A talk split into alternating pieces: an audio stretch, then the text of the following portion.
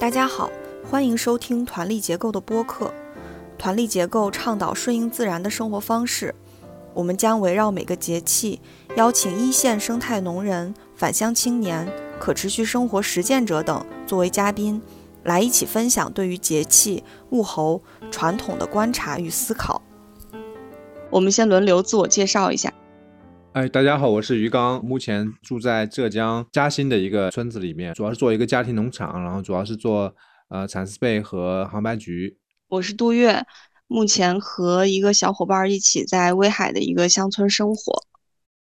大家好，我是月丽，我在深圳，我在做梧桐农市集，我们希望传递一些自然、健康、环保的可持续生活理念。希望链接到有相同理念的摊主和集友们，一起来共创美好而丰盛的可持续生活。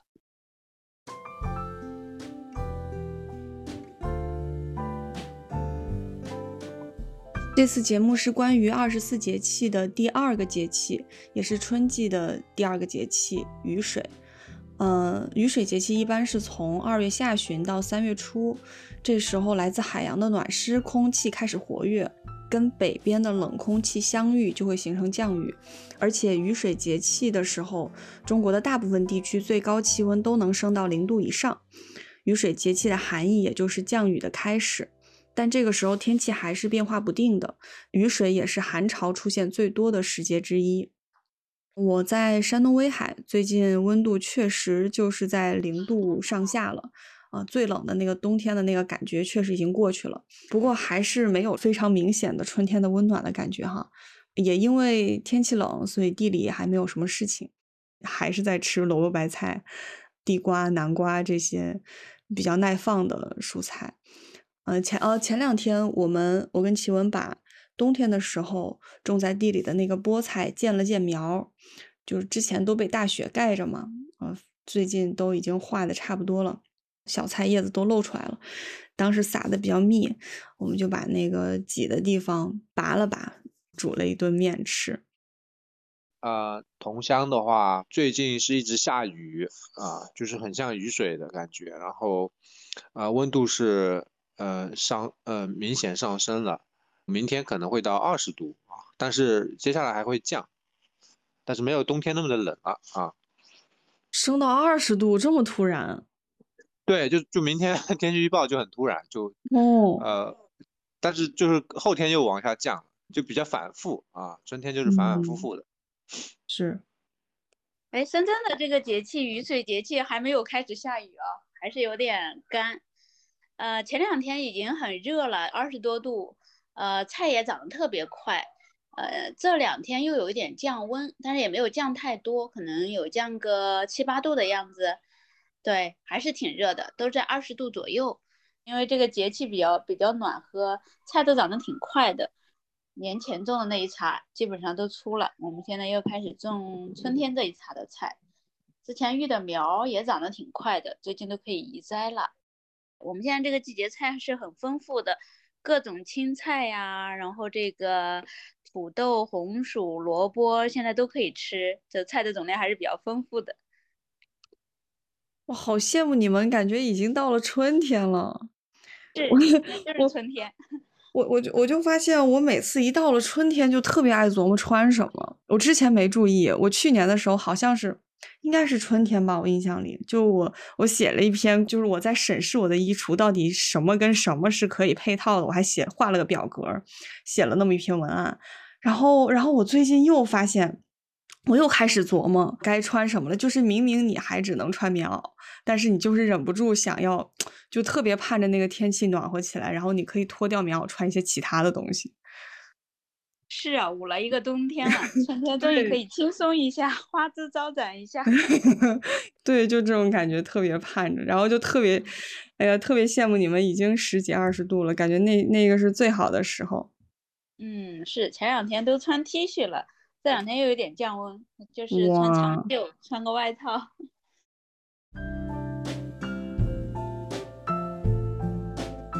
春天的这个感觉呢，就是会让人觉得比较忙，就是那种春耕忙的感觉，就是每天都想着啊，好多活没干完，这个 还有什么菜没种，呃，或者是呃我们之前做的计划，然后要做什么活动，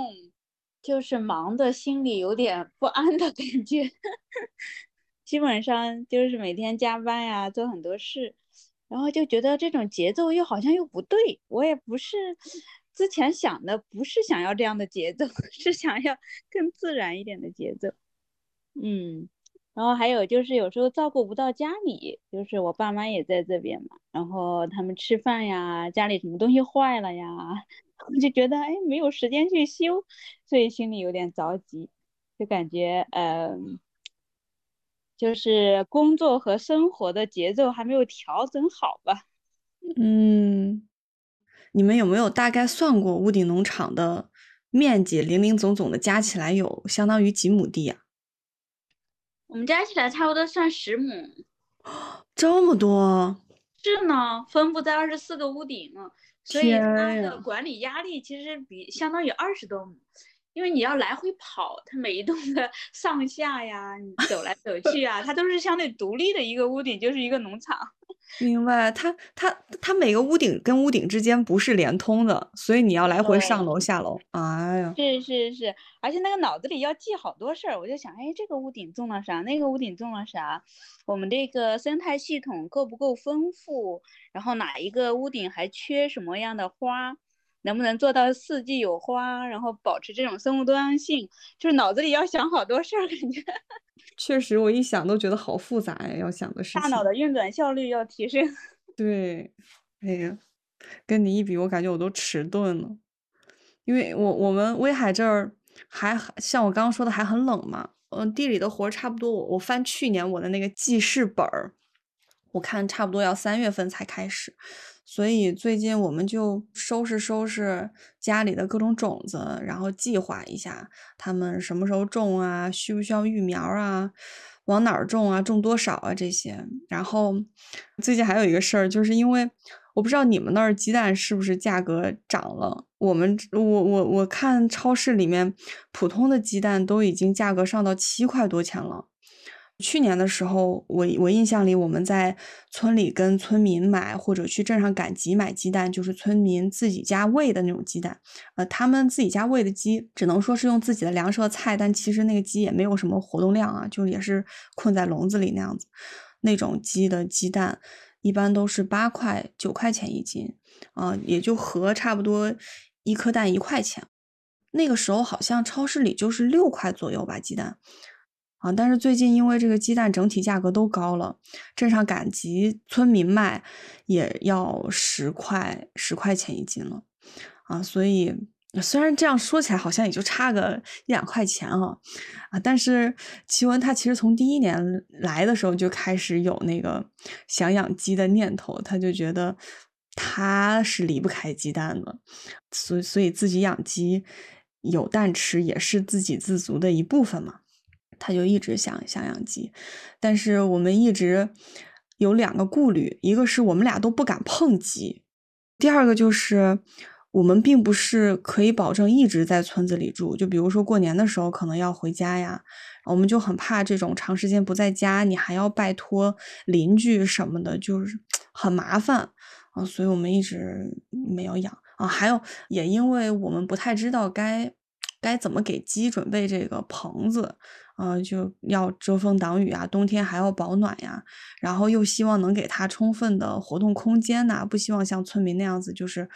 鸡也都不动的在窝里啊，反正就是又想做，又不希望做的非常粗糙，然后就一直一直没有弄。嗯，最近奇文的那个劲儿又上来了 啊，然后就在这琢磨鸡窝怎么弄，然后他特别希望跟堆肥结合起来。啊，就是堆肥在下面，然后鸡在上。鸡不是爱在高处嘛？然后鸡还能一边帮忙翻堆，一边吃堆肥里的虫子什么的，最好了。啊，反正 反正就是想的特别多，想的也特别美，但是还还没开始动手做，也不知道今年能不能实现这个你养鸡的愿望。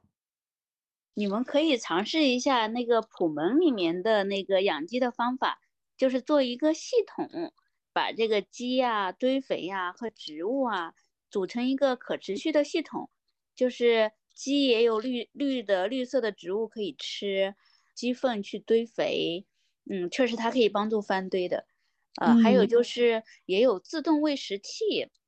你放好之后，它会自动的流出来，就是一定的量。还有喂水也是可以自动的喂的，就你出去个十天半个月，应该是可以解决的。嗯，然后再加上你如果再设定再设置一下移动鸡舍，它可能更的这个 食量更可以保证。我们就做了一个移动鸡舍，就是呃，其实也是搭的一个棚子啊。就是把这个棚子呢分隔成几个空间，我们是分隔了五个，嗯，然后每一个空间呢都种上这个绿肥，呃，湿草植物，就像那个甜高粱啊、黑麦草啊，然后这些禾本科、豆豆科的这种植物啊，长得很快，然后等它长起来之后呢，你就把那个门打开，让鸡进去吃那个植物，然后这个笼子快吃完的时候呢，就把下一个再打开。然后它等等那个另外的一个吃完了再换一个，等你返回来第一个的时候已经长起来了，哦，就减少了喂它的这种精力啊，他就可以自己去吃。就是禾本科跟豆科掺着种，这样就不需要单独喂他们粮食，然后再喂他们菜，是这个意思吗？因为我看村民他们都是要就是拌一点玉米面儿，然后再拌一些那个菜叶子嘛，给它剁剁碎了喂那样子。嗯，对，这样的话就让他自己找食吃。哦，听起来好好呀！你们是在屋顶上搞的吗？是啊，好厉害呀！有团队就是不一样。我们几个志愿者一起搞的。哎，你你上网 查一下，就是普门里的鸡舍，普门鸡舍。行，你你要是方便的话，回头也可以给我拍两张你们那儿的照片。好，我来拍给你。好好好。你们知道那个克拉克森农场吧？啊，我最近在看那个第二季嘛，然后这哥们第二季也想就是用这种呃生态的，然后呢他就是养了几头牛，然后呢呃又搞了一些鸡，这个牛粪呢就是会长虫，这个鸡不会去呃倒那个牛粪嘛，然后就把那个牛粪都掺到了这个土里边，啊，然后这样的话也也能够改良土壤，然后他那个鸡就是呃有一个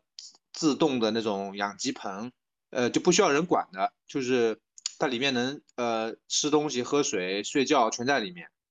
就像那个像那个房车一样，就鸡的房车。对对对。好，回头我们也搜来看一看。你最近在忙啥？我们一般是五月份养蚕啊，然后呃三四月份的话呢比较闲一些，然后我们最近是呃我我我们这个村感觉快要拆了。快要征迁了那种感觉，其实这个事情其实怎么说呢？过去几年其实是是有点愈演愈烈了，因为离高铁站很近嘛，汽车呀什么也越来越多。然后，嗯，上个礼拜吧，就是我们的村民村民小组长嘛，就来问我们这个田要不要租出去，他想租出去，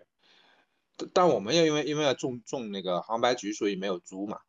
但是我们呃我们就。看了一下村里面，完全不想租的，好像只有两户人家，就我们家和有另外一户，呃，另外一户他是种蔬菜在卖啊，呃，其他的都好像都想租，就是因为好像都干不动了，呃，这个是我没想到的哈，就是我妈说，如果呃这个水田如果租出去的话，蚕也养不了，呃，因为他那个水田呢，一旦是全部租出去呢，是租给这个呃，一般是租给大户。呃，大户呢就会连片，那他就会用那个无人机喷洒农药，飘得很远，它就会飘到这个桑树上面，所以边上的这个桑树林呢，一般就是就是没法养蚕了。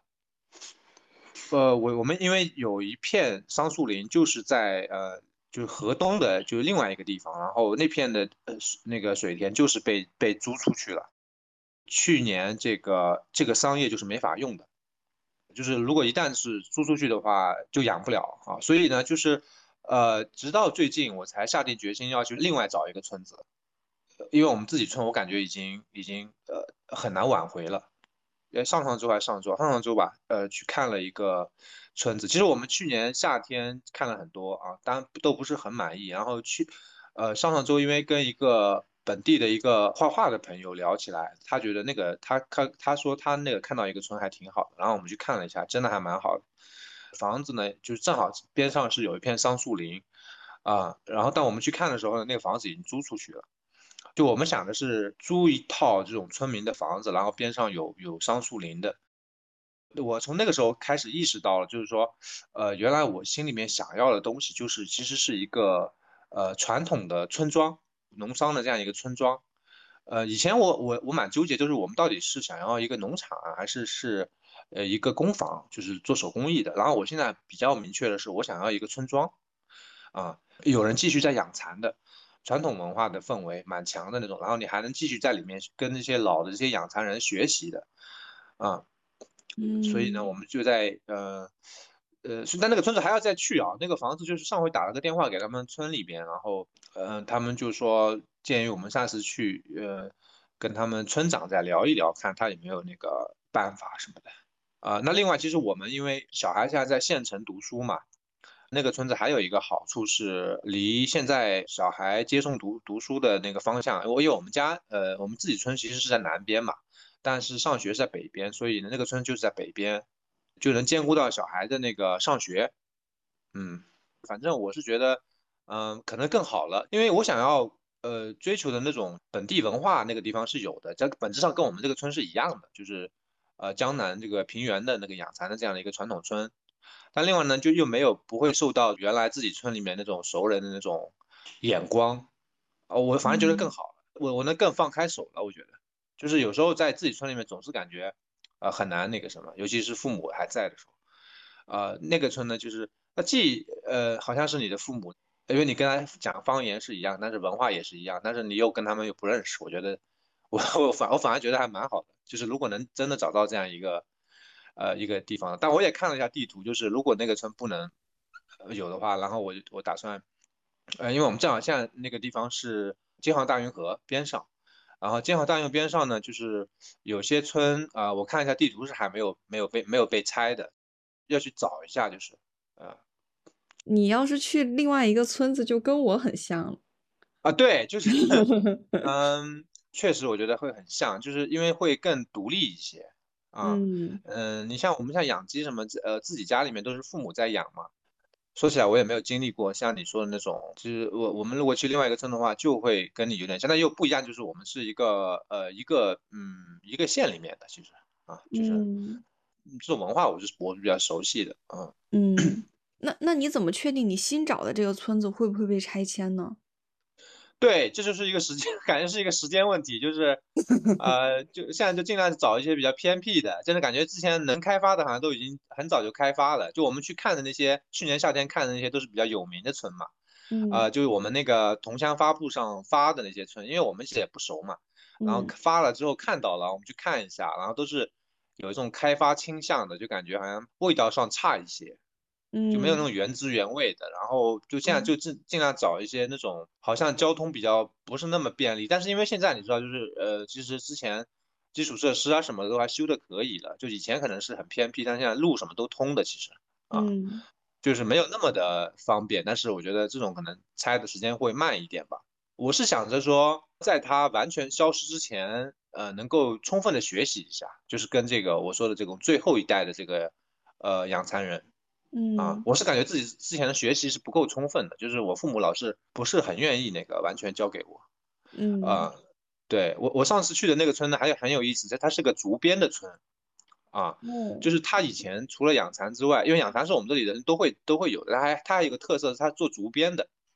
哎，我就去走的时候发现有个老人就在门口做那个做那个竹呃做竹编的手工艺，就很随意的在那边做，然后呢我就跟他聊天。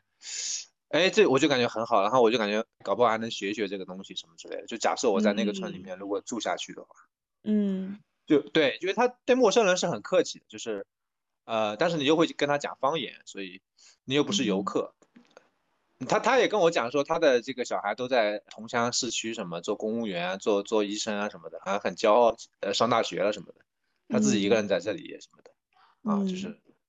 我现在在村里的感觉就是被他们当晚辈，就你其实是可以跟他们用方言讲话的。前两天还有一个一个阿姨，她虽然耳朵有点背，但不知道为什么特别爱跟我们说话。就有一次我在门口搞什么菜，她过来找我说话，前两天她又她又过来，就是问我一个字儿怎么写。他说他还爱在家里写点东西，但是有些有些时候那个字儿就不记得怎么写了，他就上街上去问街坊邻居，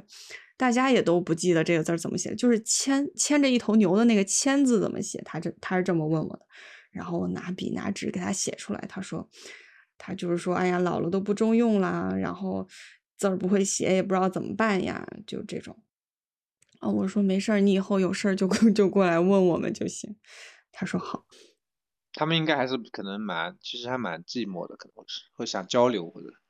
嗯，在那个村里面的话，村村里其实有不少，可能老伴儿已经不在了，就爱跟我们聊天这个大姨，她她孩子在青岛，然后但是她吧，她还偏偏喜欢住在村里。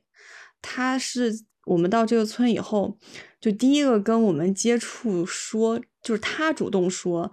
他觉得用农药和化肥不好，他都是用什么什么自己做的肥，然后他不会打药。然后他说，他觉得自己在村里种东西有成就感，什么什么的，就是我还觉得 挺特别的。嗯，只可惜他耳朵有点背，我每次都要非常大声的跟他说话。是啊，这个村子里如果只剩下老人的时候，确实觉得好好冷清。嗯，是，需要有年轻人在，能增加一些活力，他们也会觉得更有安全感吧。像嗯给他写写字，跟他聊聊天。嗯，但是我我我上回去跟那个老人聊呢，他他的意思好像，我觉得他们嘴嘴上面还是觉得好像小孩上大学了，去城里边待着好像很有面子的感觉，就他跟我讲这个意思，你知道吧？嗯，就我我在想说，如果他真的那个孙子或什么回来跟他学竹编，他人家还不一定愿意教呢，觉得这玩意儿可能就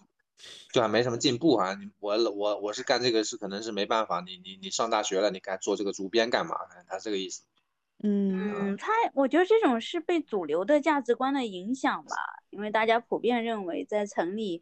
有能力的人都要去城里，然后挣更多的钱，然后觉得待在乡村做这样的事情就是落后嘛。可能从大脑的层面来判断，就觉得孩子应该去城里。但如果是可以选择的话，从他自己的需求角度，他不一定会这么选吧。反正他自己的意思就是他自己自己的这个支出是不用跟小的要，他自己卖这个竹编就够了啊。他这个他觉得他经济自立，他也他觉得这个也还自己还挺骄傲的什么的。他跟我讲，嗯，但是你说一个年轻人干这个，他觉得可能收入又又不够了啊。你作为一个外人去跟他聊这些都无所谓，他他对待你的态度跟对待自己家孩子还是不一样。自己家孩子这样，他还是要点时间接受的。就算你住在那个村子里，如果你真的跟他成了邻居，嗯，他可能也只是就是客客气气的对你，但但不理解。啊、呃，对我估计他理解是是那个，就是他就对你刚才说这种村子会不会消失？我觉得他们至少可能呃，有些是因为位置偏僻，有些是呃，政府也会保留几个吧。觉得啊，那个村可能政府也也可能想要。呃，他其实有我我看到了一些这种做做文旅的一些痕迹啊，但他只是没有那么成功，反而让他原来那个呃那种生活的状态还保留的比较原汁原味，这这反而变成了吸引我的一点，也是那个那个画家喜欢的那一点，所以他还推荐我去这样。其他那几个好像很成功、嗯、网红的村，反而我们看了都觉得没什么味道，而且还贵，贵不贵我不知道，反正我就是原来的那种。呃，生活已经不在了，就是啊，就是、嗯、被完全打散了、嗯，对，就没啥意思，就嗯。我我之前在找地方的时候也看了威海市区，就是离威海市里比较近的一个，算是风景区吧，就是一个山在那里。然后呢，那个山脚下的村子就是租金跟市里差不多吧，就是你必须要做生意在那里，就是因为上山的那一条主干道两边都是。啊，餐厅啊，小商店呐、啊，各种各样的。其实它就是大家都是奔着经营去的。但是刚刚你说到这个问题，确实是就是有返乡的这个想法的人，在选择这个地方的时候，很多时候就是碰运气。就像你说的，啊、如果它开发的太好的话，又贵又没有你想要的那种东西。然后，但是如果它确实没有没有开发，一个是大家就当地村民的这个意识，可能他会觉得接受不了你。还有一个问题就是，它将来能不能保留下来？我我之前我忘了听谁说的，就是很有可能把村庄给合并，都空着嘛，就可能临近几个村并成一个村。反正我就觉得，你挑一个已经开发了的吧，你你自己不喜欢；挑一个原汁原味的吧，它它也不一定真的就能保留下来。哦，所以就是就是就是你说的这种，好像有一点开发的痕迹，但又不太成功，这点也跟我们村很像，我们村也是这样。所以我们来的时候没有，就因为已经有一波人来过了，所以他们不会觉得这事儿特别不可理解，特别新鲜。好像没那么难接受啊，但是同时，因为因为之前这个开发过，就是有过一些基建留在这里，然后镇上又有其他项目又落在了这儿，就是落了一个生态生态湿地公园儿，也许这也可以作为一个吸引吸引大家过来玩的一个一个点儿。虽然它没有什么好山好水啊，但是它。他既然写了一个公园的名字，那肯定有人会在地图上搜到它啊。也许就是威海市周边，大家真的玩玩腻了以后，会不介意开一个小时车 来我们村的这个湿地公园溜达一下，谁知道？所以就觉得好像因为有了这个湿地公园落在这儿，我我们不会觉得这个村在我们这一代会会消失。呃，但是它会发展成什么样子，目前也不好说，所以就是它还保保留着之前的那个状态，呃，但是又会对它有一些有一些想象的空间吧，就可能会有一些变化。是那个村里面，乌镇的那个村里面是有一些这种，有一个也是外地的一个青年夫妻吧，他们做古琴的。嗯，做了很多年，他们也租了就是村民的房子，然后改造了一下，就弄得特别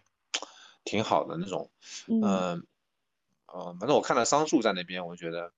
就还是有有人有人在养蚕，我觉得这这个就就挺好的。嗯嗯，而且你说做古琴的那个，就感觉如果你们能做邻居的话，那就像是一个手艺人的聚集地一样，大家都是就像形成一个社区了，就是。对对对。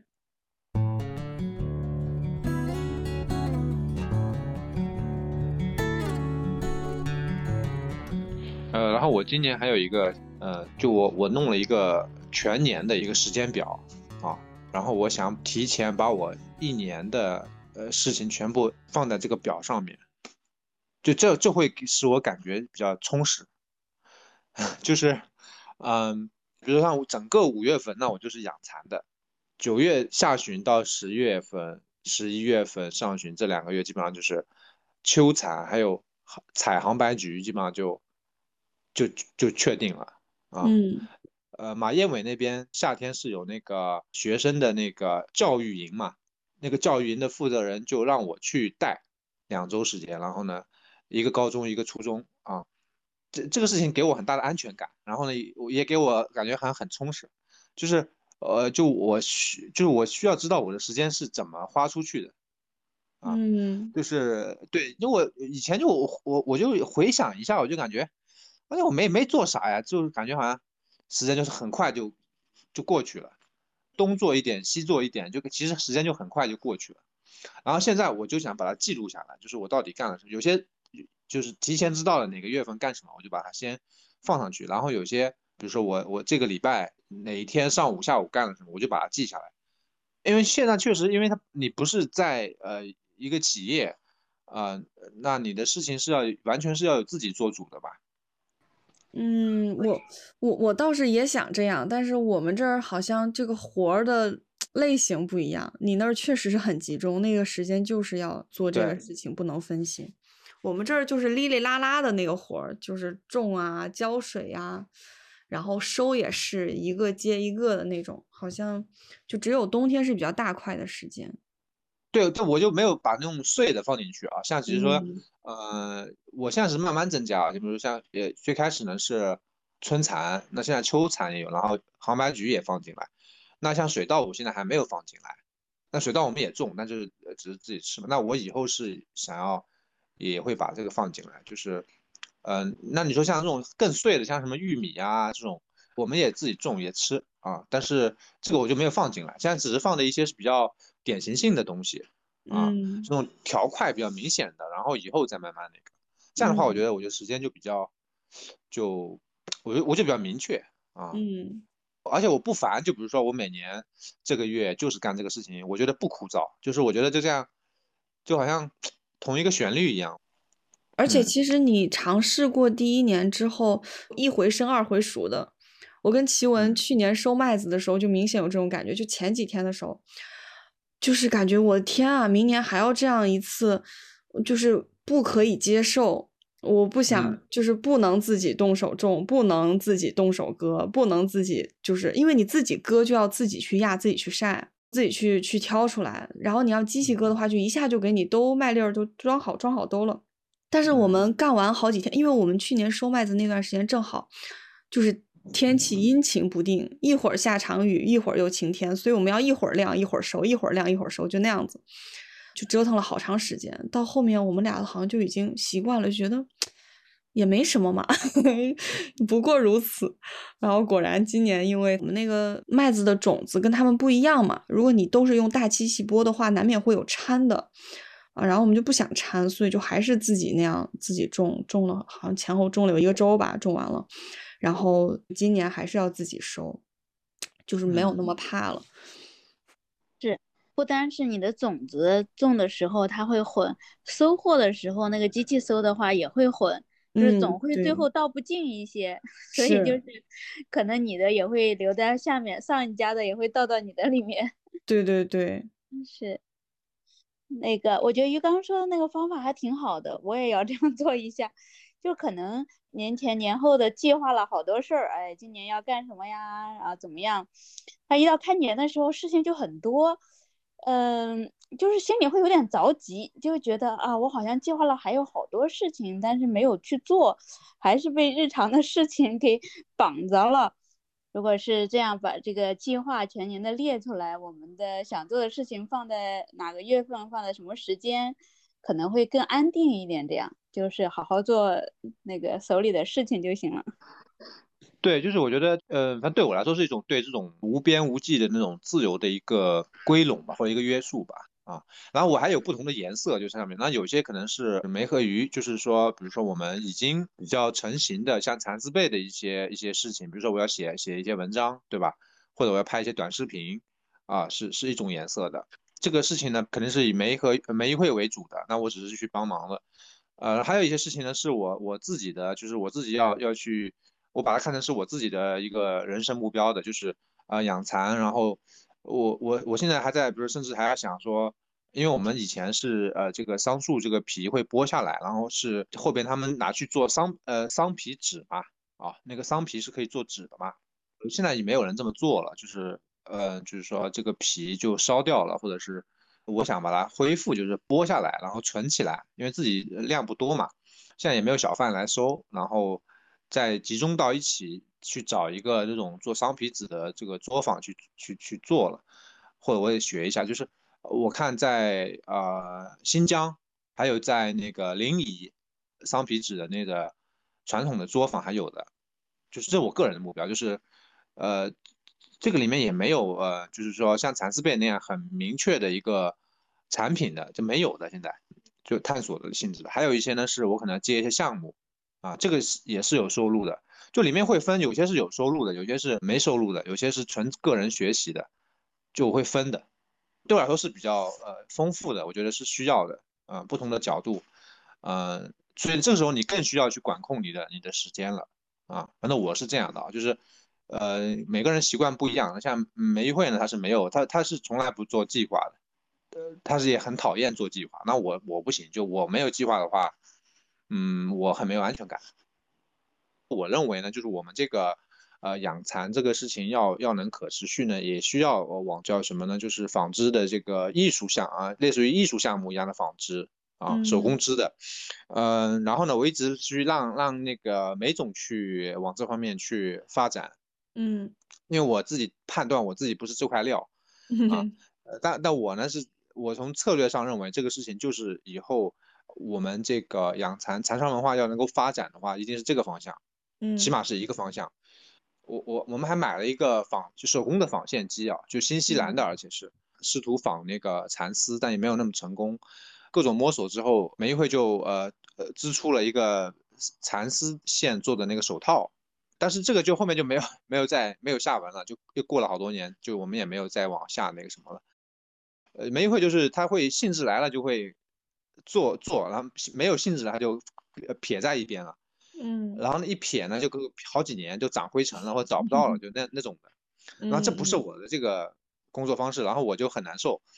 啊。然后这个事情经常会吵架。我今年就意识到了，就是说，嗯，这是我的一个策略。那这个事情可能执行还得是让我我我来去执行。虽然他很擅长这方面，但是他呢又不是我的那个性格，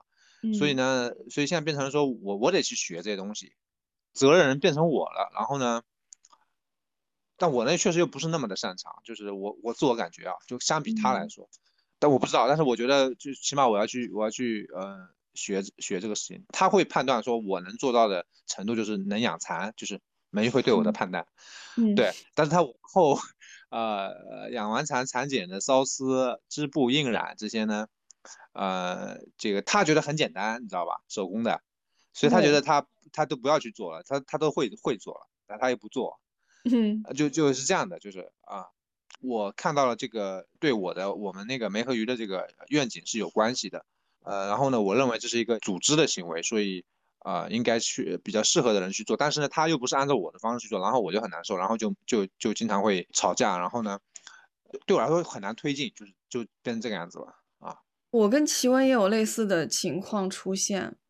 就是我会觉得，哎，你不是喜欢烘焙这件事儿吗？那我们可以研究一些新品。所以我说，如果你真的有这个。兴趣，你又希望通过这件事情来赚钱，那你为什么不花一点时间去开发有潜能的产品，然后真的把这个东西给做出来，然后你再做下一样？就在我这儿，这才是合逻辑的啊！但他不是，就是他，就比如说，就就前两天，他特意去买了一块肉，他要自己做肉松，因为他小时候很爱吃肉松面包。就是肉松面包，我们俩都心里非常清楚，绝对不可能作为一个产品，更别提自己做肉松来做肉松面包了。但是他他他这事儿念叨了，我印象里至少有一年了吧，我就知道我是劝不来的。我说你要是实在想做，就他不做，他手痒痒，他心里一直记记着这个事儿。我说那你就去做吧。啊，然后他就好像要先煮，煮完了以后，把他那个把瘦肉一条一条撕撕开撕碎，然后再去炒它，然后把它炒干，好像大概是这么个流程哈。就是我会觉得你没有在往你说的那个正道上走，反正我也会有点着急，但是后来我就尽量。保持自己冷静，提醒他一下，他自己有那个时间精力，他想做那就去做，就这样。嗯，对，就是，那你不是靠我自己呢？实际上，呃，就是我的这个兴趣点其实是有点偏，一个是偏学术，一个是偏文化，我觉得很难形成一个能够呃对得起消费者的一个能交付的一个产品的。嗯。啊，那这件事情呢，就是说只能只能没没会去做。甚至于对我来说，就是，就我只要养蚕了，然后我的这个返乡的这个目标，我就已经已经达成了。嗯，因为因为对我来说，它就是一种一种生活方式，情感性的东西就已经完成了。嗯，但是呢，因为你真的要，比如说把它变成一个产品的话，那你是要对消费者负负责的嘛。嗯，啊，要要很专业的交付。那这个事情呢，我在我们这个梅和鱼这里只有梅一会能做到，是是这样的。但是呢，它又是很慢的。我已经放弃那个去去推它了，就没用。就过去的几年的表明，就是那如果我自己觉得这个手工艺呃重要，我要去学或者我做，那我就自己去做。但是我自己又对我自己的这个东西，如果变成一个产品，啊，我是没有信心的啊。就我的目标很简单，就是我想要把养蚕这个事情能够呃继续下去。但继续呢，就是说，嗯，它还要延长，就是它能够完成，就是比如说呃养蚕蚕茧呃弄完了，它没有结束。蚕茧要烧丝啊，然后这个桑条要剥皮，要做成纸。现在甚至于呃，因为过去它这个呃蚕种的体系都是国家在管控嘛，计划经济的时候啊，那养养养蚕人一直以来其实正呃建国以前都是自己留种的，那现在这个蚕种是由国家呃这个蚕种站在留，嗯。那我想要继续，不是我甚至还想要留种，不在于这个量有多大，我在于我的这个完整性，就是说这是我的一个我的一个目标。嗯但在这里面，它其实很难有一个能够面向市场的产品啊。嗯经常有人呢想跟我合作，比如说做那个自然教育什么养蚕，好多机构想要来做自然教育，但我这个都嗯拒掉了，就是我感觉我没准备好，就是我我我我不是就是这个自然教育，我不想是那种走马观花的，但我也不知道怎么做，就我没我没有想好，就是但所以它但是它没有形成产品，我觉得哈，就好像这个蚯蚓挖土、蜜蜂采蜜一样，就是它每一个生命呢，它有它自己实现它的生命愿景的方式，它想要怎么样做，呃，或者是它想要怎么样的生活，应该都是有自己的那个天性在的，就是它要找到自己的那个天性那种生命愿景的时候，就会很自然而然的去做事儿。所以我觉得可能就是每个人都要找到自己的方式吧，就是能够负责任的也都是自己的做事方式，就是很难说让别人按照自己的预期去做事情。第二点呢，我就想到是说，其实你们刚刚谈到的都是自己身边的人啊，其实这种连接也可以再放大一点，就是都是有共同愿景的人。呃，就可能你在你们村里或者是周边，是不是也是可以找到愿意做这件事情的人，组成一个生态系统的时候，组成一个更平衡的一个系统的时候，它的稳定性会更高，就不是很依赖哪一个个体去做什么事情了。就是我我们只要做我们自己最想做的那个事情，然后去连接一些更大范围的去连接一些呃一些力量、一些资源。可能我觉得会更容易推动一些。我我现在就是，嗯、就是基于一个就我自己的养蚕人，然后我我我把它贯穿。当然，这贯穿的上下，它就是可能会涉及到不同的合作，就是呃工作坊啊，或者那种那种做纸的呀，或者什么的缫丝啊什么的。但是我我这个复兴不是那种好像全村的希望那种那种，我这个我其实没有没有那个搞那么大的，你懂我意思吧？啊，只是说这是我对我个人的一个要求，这个但是我没有让让全村都想要继继续养蚕，这个我觉得很难去要要求人家，嗯，嗯，就是感觉一一个人的愿景和和两个人就会有点不太一样。假设你我们都是在这个组织里边，那我觉得就是要呃有一个组织的一个很明确的愿景。那有时候他就不是按照兴趣来的，就是说，比如你现在是一个家庭，然后你你你看，但是你你去一个公司里面工作，那那老板或者是上面。嗯你有一个团队，他是他就是要按时间表推进的呀，就是你到某一个时间点就是要做什么事情，他就不可能嗯每个人都自己的想法，那这个就很难干了，就，嗯，所以我们不适合一个公司的时候可以离开，但是家庭不行。对，所以就，但我们现在都在都在一起嘛，又是家庭，然后又是这个组织，然后就很好难，就感觉。但是你一个家庭也可以有两个公司哎，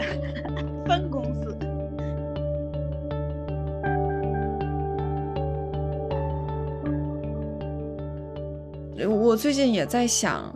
可能比较类似的问题吧，就是我发现，我我不太知道我我要我要做什么了，就突然，我印象里我回村之后，我一直说的都是我希望有更多的年轻人会觉得住在乡村也是一种可能性，也是一个选择。呃，就我跟奇文的很普通的能力和水平能做下来的事情，我觉得很多人也可以做到，就只要你想。但是我发现我我其实不是很适合做社区，就我这个人，因为我我我我不爱社交，我很懒。就比如说我们现在村里住着一个小姑娘嘛，就是我们虽然住在一个村，虽然隔得很近，但是我们可以好长时间都不见面。奇文有时候还会说：“哎，我们今天吃火锅，要不要叫叫她一起来？哎，今天元宵节，我们要不要叫她一起来？”就他会主动会想到这些事情。就奇文，你看他不爱说话，但他是对社交有需求的那个人。然后可能也是因为听到那个别人信他们最新那一期播客，就感觉他们就在云南大漠雨村，他们那个社区的氛围感很好，就大家之间的连接很紧密。吴晨他们又很爱张罗事儿，我没有亲亲身经经历过啊，只是听起来就感觉他们俩就是想到一个事儿什什么事儿就去做这样子啊。然后我跟齐文就是做事儿吧，就是又没有那个执行力，然后社交吧，我是懒，然后齐文是算社恐嘛，反正就是跟生人相处会有点不自在。我是属于我自在，但是我。不太愿意 主动去做这个事儿，我脑子里想不起来，就我能能不社交就不社交，是这样的。我在想，那我那我就算吸引来了一些人又怎么样呢？就大家各自像我们这样各自过各自的嘛，就好像我我是没有，我是不会带氛围的，我是不不喜欢就是窜窜窜局的，就是唉，有点迷茫。就我又不想勉强自己去去做这个事情。但是，但是又好像觉得确实有点冷清。就如果有别人主动发起一个什么事儿，我我肯定是愿意配合的。但我自己确实没有这个动力。也许未来又来了新村民，特别喜欢脏窝事儿的。我就盼着这样的，跟我们互补一点吧。我感觉现在到目前为止吸引来的都跟我们太像了，就是也不喜欢麻烦人。就是有事儿才联系，但我是喜欢这种有事儿才联系的，就有点那叫什么老死不相往来啊，就那种感觉。就那你们你们村里面现在外来的这个返乡青年，呃，有几个呀？前后来过两个女生，然后第一个女生她已经去镇上住了嘛，然后后面这个女生就住在前面那个女生租的那个房子里，所以现在就是我们仨。那个女生为啥为啥去镇镇上住嘞？不习惯是吧？她其实到村里来住是很希望，就是能有时间学习和看书的。就她有很多书想看，然后她也不太愿意花时间在社交上。然后，但是她住到村里来以后，发现，因为她租的那个房子比较老嘛。他也不确定要在这儿住多久，他也不值当花上千块钱重新改一下这个房间的电路，所以他们家很多电器都不能用，就是每天要花很多时间在在生活上，要洗衣服，要烧火取暖做饭，然后他就觉得就每天几乎都花在生活上了。就我我跟奇文这样子是觉得正常，我们能接受。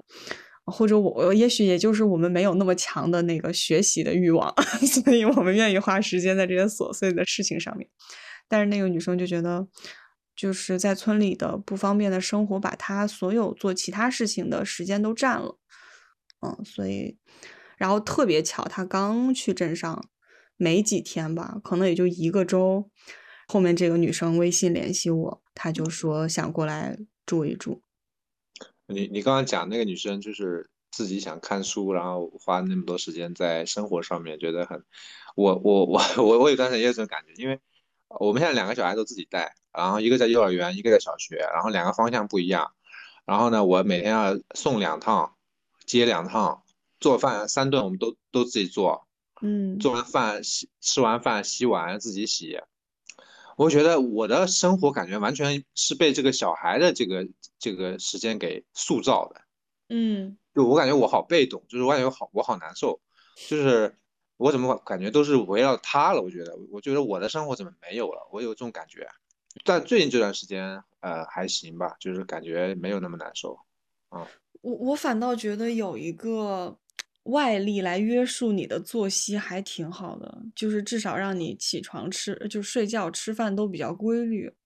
我跟奇文就是非常不规律啊，他他比我规律的多，他对我来说是一种约束力。要我自己的话，肯定会特别乱套。就你会知道，你特别想养成一个规律的生活作息和习惯，就感觉规律的睡眠对身体好呀，规律的饮食对对你的那个肠胃好呀。就你都知道，但就是做不到。对，而且而且是你规律的话，就是每我我现在能接受每个人是是不一样的，就可以不一样。就就有时候我我会你会比较，就因为因为我会觉得，嗯，比如比如你四五点钟，然后原来在呃上海、北京，他们呃正还在工作的那个正当中呢，或者说还是工作比较呃高产的这个阶段，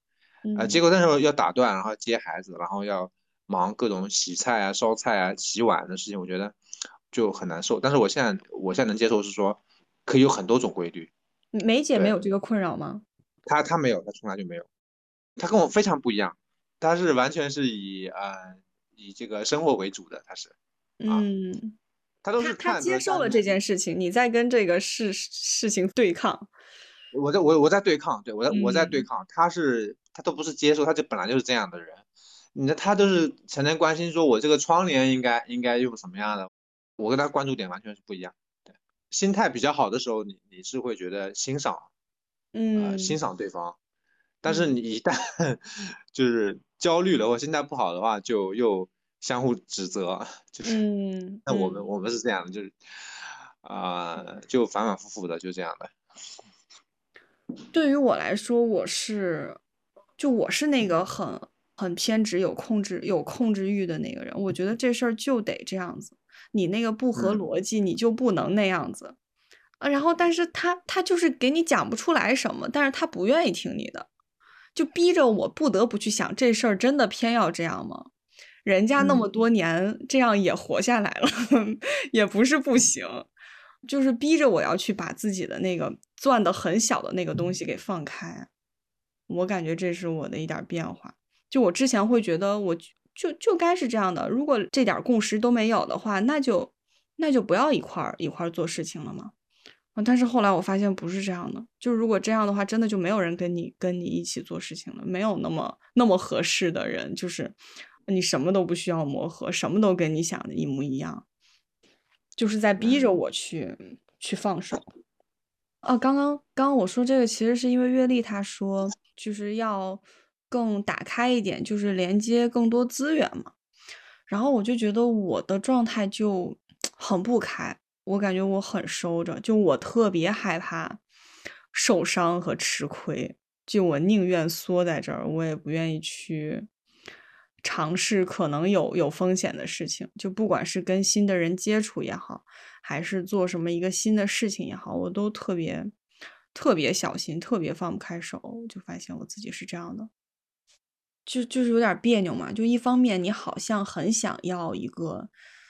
自己好像做出了一个什么事情的那种成就感，但同时你又不愿意 放手去做，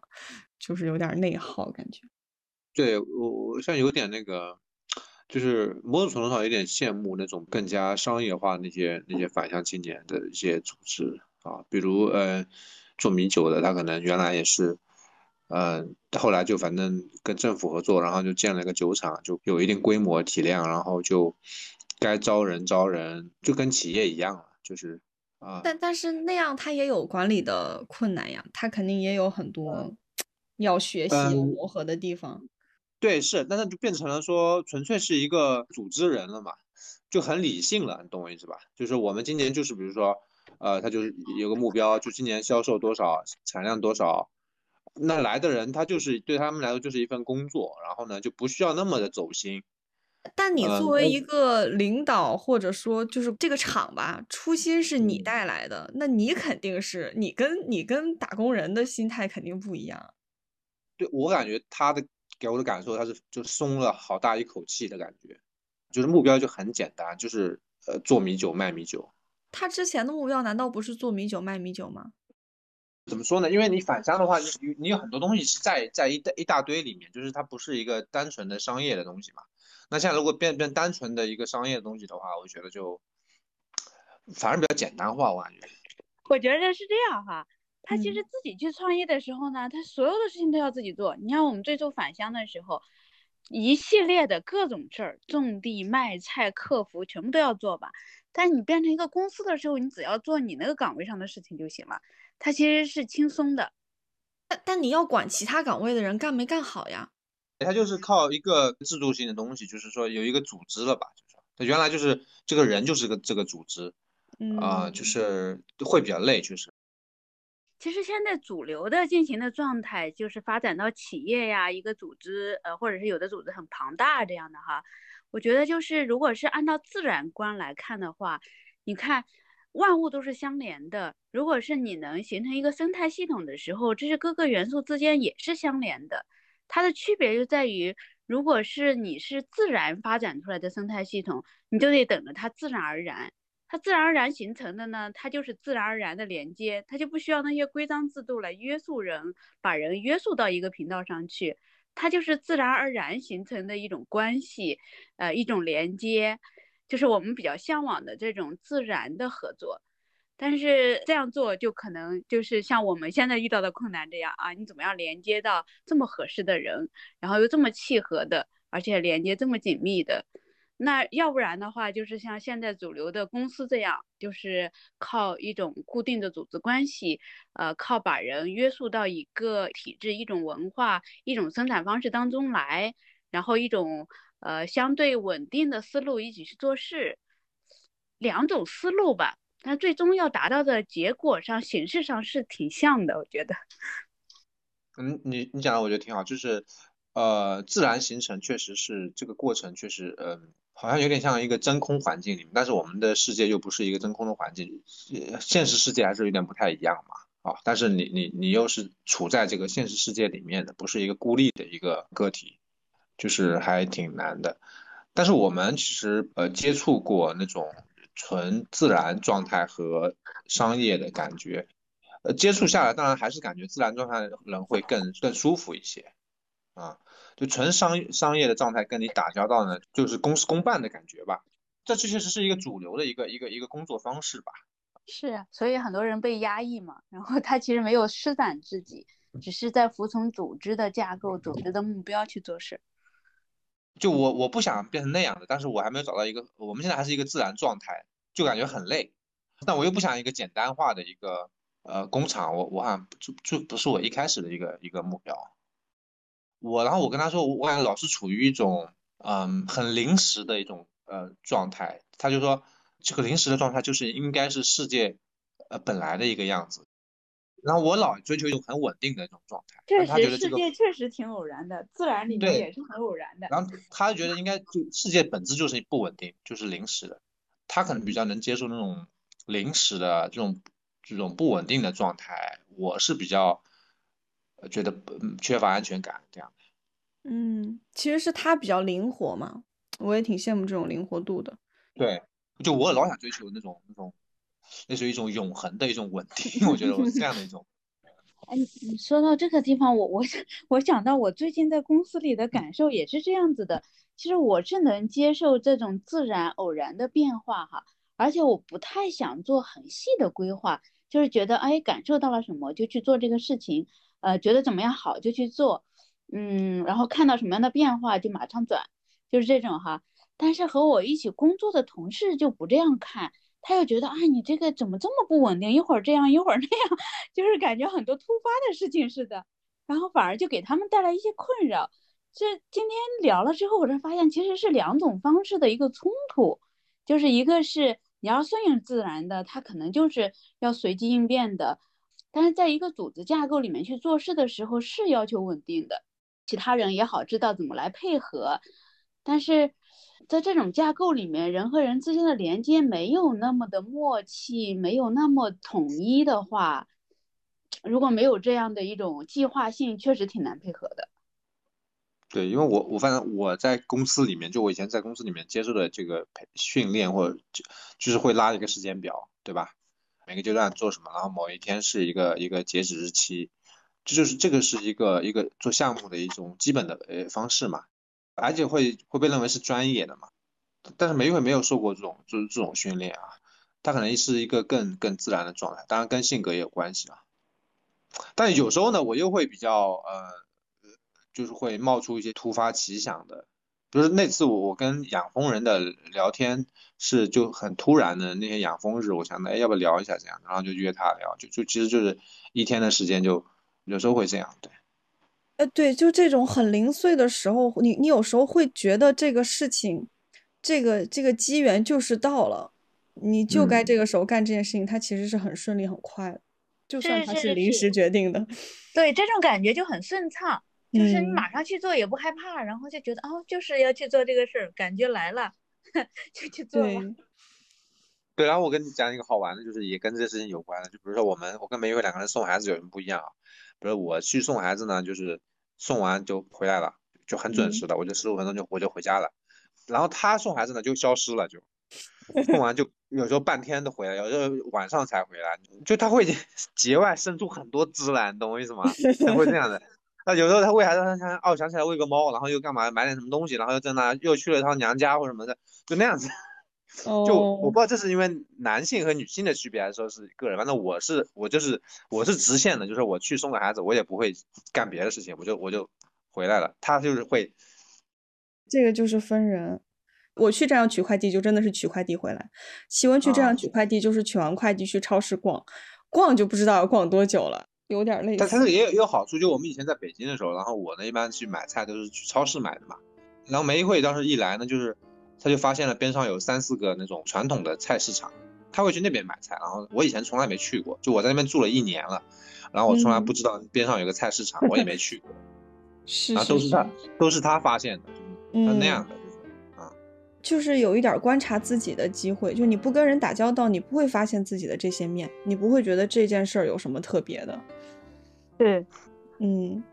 我刚刚说，我我我跟奇文比起来有控制欲，但是很多时候，就是你有控制欲那个地方不一样。其实他有很在意的地方，但我觉得无所谓。啊，也是也是，对，像像梅慧，她对洗碗呀那种清洁的要求就很高，然后我是没有那么的高，灶台啊，然后地上的灰尘呀，就是那种东西。对对，就是你特别在意的点，他不是特别在意；他特别在意的点，你不是特别在意，就是两个人互相磨合呗。对，是的。